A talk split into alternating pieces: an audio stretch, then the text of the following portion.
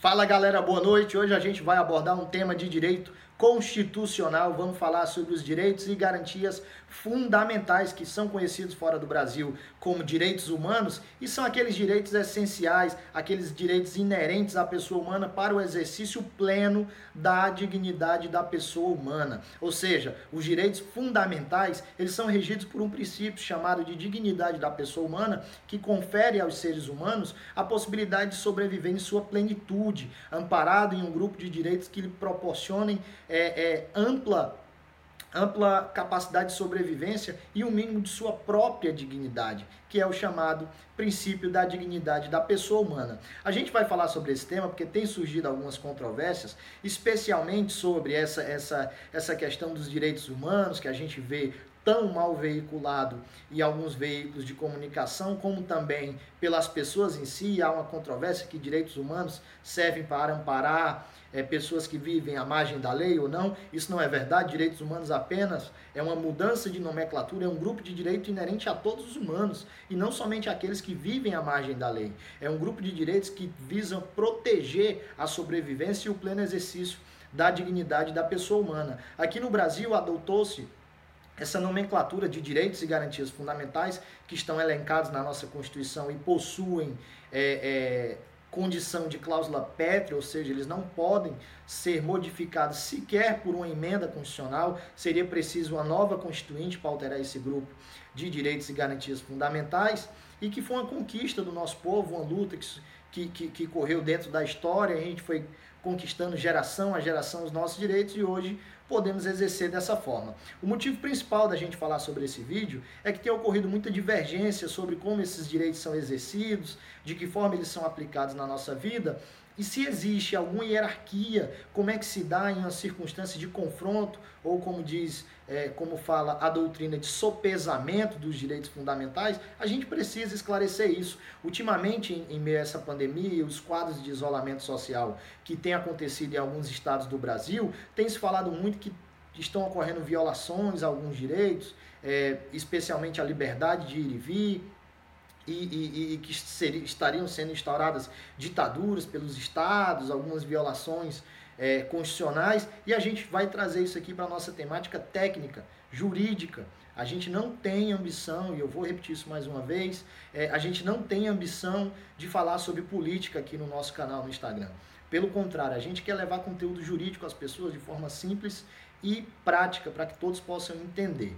Os direitos fundamentais e as garantias igualmente fundamentais, estão descritas lá na nossa Constituição e a gente hoje vai se concentrar em falar cinco principais que estão previstos no artigo 5 que são os direitos à vida, à liberdade, à igualdade, à segurança e à propriedade, os quais a Constituição garante que são invioláveis. Então, quando se fala que eles são invioláveis, é que por arbitrariedade alguma, qualquer direito desse pode ser violado, porque existem princípios, eles, eles têm características como eles são irrenunciáveis, a pessoa ela não pode negar o seu direito fundamental, eles são inalienáveis, a pessoa não pode dispor do seu direito, eles são imprescritíveis e, e, e os direitos eles não perdem seu valor com o tempo, eles não prescrevem, é, ele, eles são universais, é de todos os seres humanos. É por isso que fora do Brasil é, ele é chamado de direitos, humanos, de direitos humanos porque ele, ele é inerente à pessoa humana. Ou seja, eles são universais, todos os seres humanos, independente de sua condição, seja de sobrevivente à margem da lei, seja não, ele tem seus direitos e garantias fundamentais amparados e protegidos pela nossa Constituição. Mas tem uma característica que nem todo mundo leva em conta sobre esses direitos e garantias fundamentais. Os direitos fundamentais, eles são limitados eles não são absolutos. Você não pode exercer um direito fundamental a qualquer custo. E é aí que a gente fala sobre como os direitos fundamentais devem se complementar, eles são concorrentes, eles sobrevivem, vamos dizer assim, em conjunto, são concorrenciais, mas eles devem se complementar, de modo que o meu direito individual, ele deve sobreviver em harmonia com o seu igual direito individual, o seu igual direito fundamental, melhor dizendo. O meu direito fundamental como cidadão, ele não pode afetar, violar o seu direito fundamental. E a gente precisa pensar sobre isso. Como é que se dá para solucionar um conflito de direitos fundamentais? A gente tem que pensar que é, tem que ser feita uma análise e lembrar do princípio que eu falei lá no começo do vídeo, que é o princípio da dignidade da pessoa humana. Os direitos fundamentais eles foram conquistados, eles foram asseverados na nossa Constituição para que fosse exercida plenamente a dignidade da pessoa humana. Então a gente tem que pensar, vem cá, a minha liberdade de expressão, por exemplo, que é o que está no nosso maior debate que são as, as questões das fake news, que todos nós sabemos. Todos nós brasileiros sabemos que as fake news devem ser combatidas. Mas algumas pessoas que têm algum pequeno ou, ou, ou uma pequena má intenção falam, poxa, mas e a minha liberdade de expressão? Como é que eu exercito o meu direito fundamental, que de fato é um direito fundamental? A gente vai lá na dignidade da pessoa humana. Sempre que a gente precisar, e a gente tem que ter bom senso para avaliar sobre isso, e tem que ser guiado pelo entendimento da justiça brasileira sobre isso, a gente tem que pesar e ser guiado pelo princípio da dignidade da pessoa humana. O exercício do meu direito à liberdade de expressão está violando algum direito fundamental de outra pessoa, eu sou capaz de exercer a minha liberdade de expressão sem atingir algum direito sem violar algum direito fundamental de outra pessoa, a gente vê que tem essa limitação. Então a gente chega à principal consequência. Os direitos fundamentais, eles não são absolutos.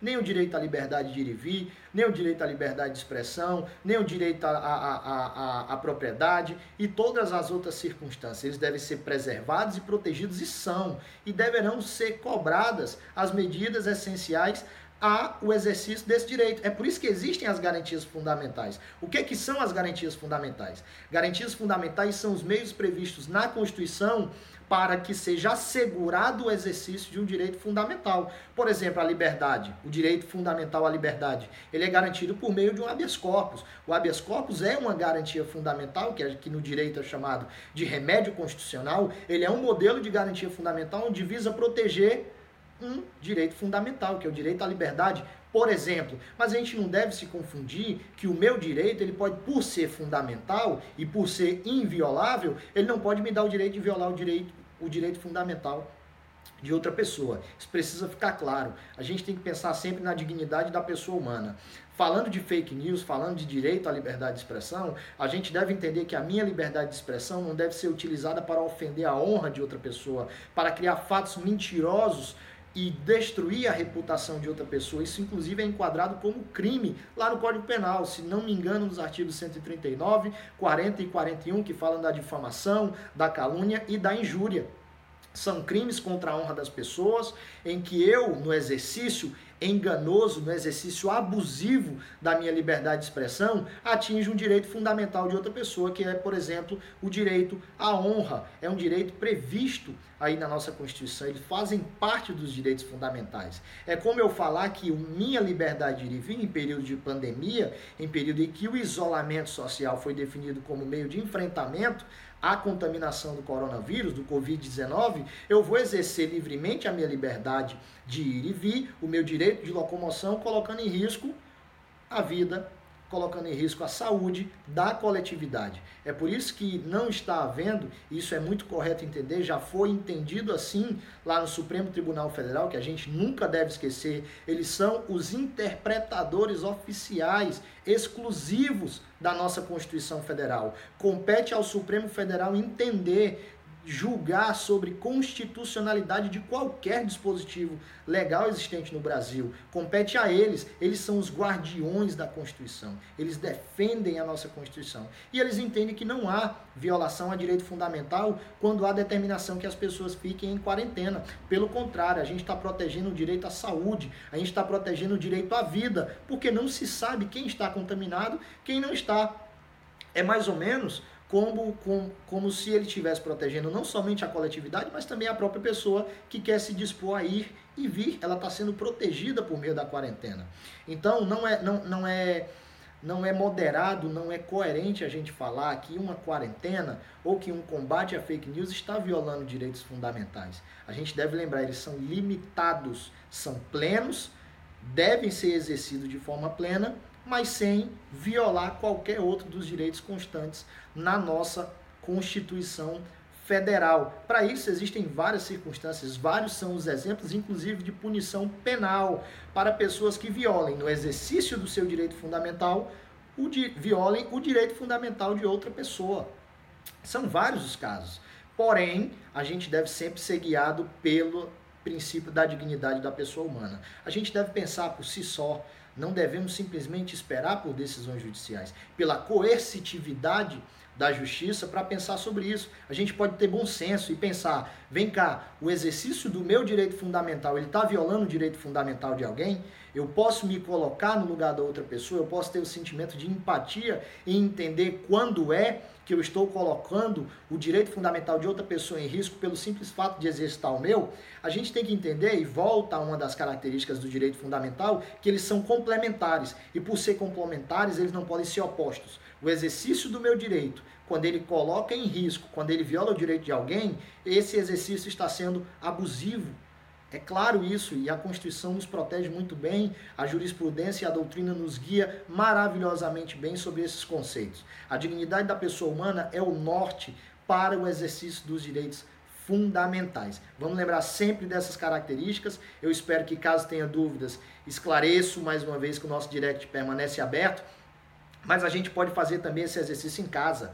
Vamos relembrar quais são os direitos: a vida, a igualdade, a liberdade, a segurança e a propriedade. E cada um desses direitos tem suas características. O artigo 5 da Constituição tem 78 incisos e alguns parágrafos, e eles, e, e eles e eles é, estabelecem como é que são, quais são os termos desses direitos e tantos outros direitos fundamentais que a gente tem, que são desdobramentos desse direito. Por exemplo, do direito fundamental à liberdade tem a liberdade de expressão, tem a liberdade de ir e vir, tem a liberdade de crença, a liberdade de religião, a liberdade de fazer cultos. A gente deve lembrar, o nosso direito não pode colocar em xeque o direito de outra pessoa. Direitos fundamentais são universais, inerentes da pessoa humana mas devem atender à coletividade. Sobre isso, cabe uma curiosidade do Código Civil de 2002, que é o Código Civil vigente no Brasil, que ele trouxe essa inovação. A coletividade, ela de certa forma vai prevalecer sobre a individualidade. A minha individualidade não deve jamais se sobrepor ao interesse da coletividade, da sociedade.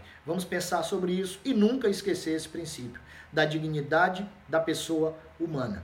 O direct segue aberto, eu espero as perguntas de vocês e a gente pode falar muito mais por aqui. O vídeo segue disponível por quanto tempo precisar aqui no nosso IGTV. Beleza? Espero as perguntas no direct. Um forte abraço e cuidem-se.